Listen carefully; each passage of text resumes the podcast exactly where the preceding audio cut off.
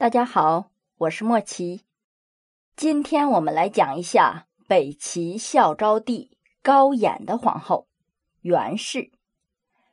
姓袁的，我们就可以猜到她是不是和北魏皇室有一些关系呢？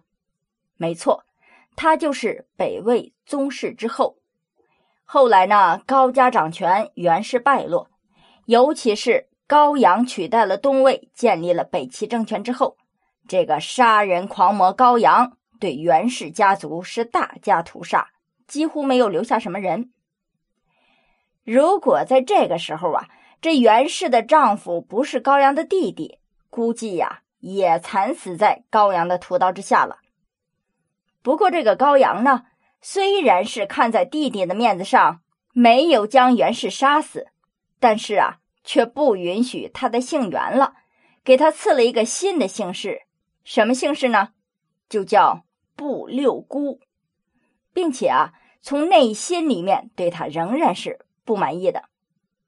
但是这个高阳虽然对待袁氏很恶劣，这高演呢却和妻子的感情很好，特别疼爱他。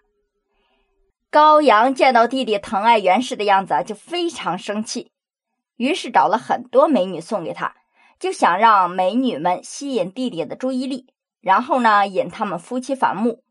可是啊，这高演不上哥哥的当。在高阳死后，我们知道高阳的儿子高音即位，但是又被太皇太后娄氏给废掉。接着呢，这高演就当上了皇帝，也就是北齐的孝昭帝。他登基之后啊，就把妻子袁氏封为皇后了。袁氏在北齐的后宫呢，只有她丈夫这一把保护伞。可是啊，仅仅当了一年左右的皇帝，这高演就因为外出打猎摔伤不治而亡。这唯一的保护伞倒下了，那这袁氏的日子就不好过了。袁氏虽然与孝昭帝生有一子，叫高百年，但是他儿子呀，并没有继承王位。接下来当皇帝的呢，仍然是高演的兄弟高湛。这高湛呐，和高阳一样，又是一位暴力的皇帝。他完全不尊重嫂子呀，也不知道他从哪里听说这嫂子袁氏有一种所谓的灵丹妙药，于是啊，就直接到袁氏的住处索要。这袁氏啊，没有给他，结果就惹恼了他了。恼羞成怒的高湛便命一个太监上前去羞辱他。大家想想。堂堂一个皇后啊，居然连一个太监都可以随便侮辱，可见这北齐的皇室是有多么乱。最重要的是呢，像高湛这种人呐，在他没有如愿的情况下，他不可能让太监侮辱一次之后就罢手。他心里呀一直在琢磨着怎么着折磨这个嫂子。他知道，嫂子现在唯一在意的人，那就是他的儿子。因此啊，一个恶毒的想法就在他心里萌生了。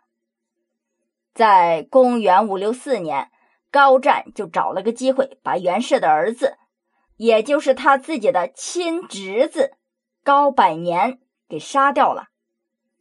此后呢，在北齐的皇宫里面，袁氏就真正的是孤家一人了。高湛呢，就把他软禁了起来，不让他与外界接触。在这种寂寞、苦闷还有恐惧的环境之下，让他非常想与家里面取得联系，所以啊，他就常常的给家里面写一些家书。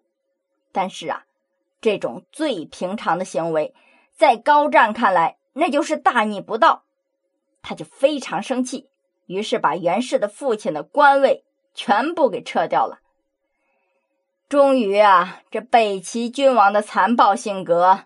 将北齐王朝给葬送了，北齐最后被北周打败，北齐灭亡。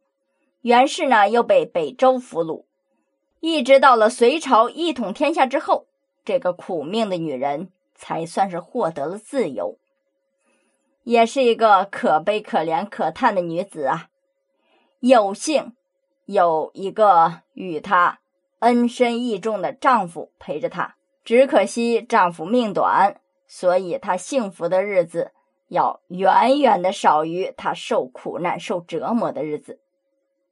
好了，各位，高演的皇后呢，我们就先讲到这里。下一期啊，我们来看一下这个暴虐成性的高湛，他的皇后是谁？他是不是比暴虐成性、荒淫无道的高阳的皇后李祖娥更幸运一些呢？我们下期再见。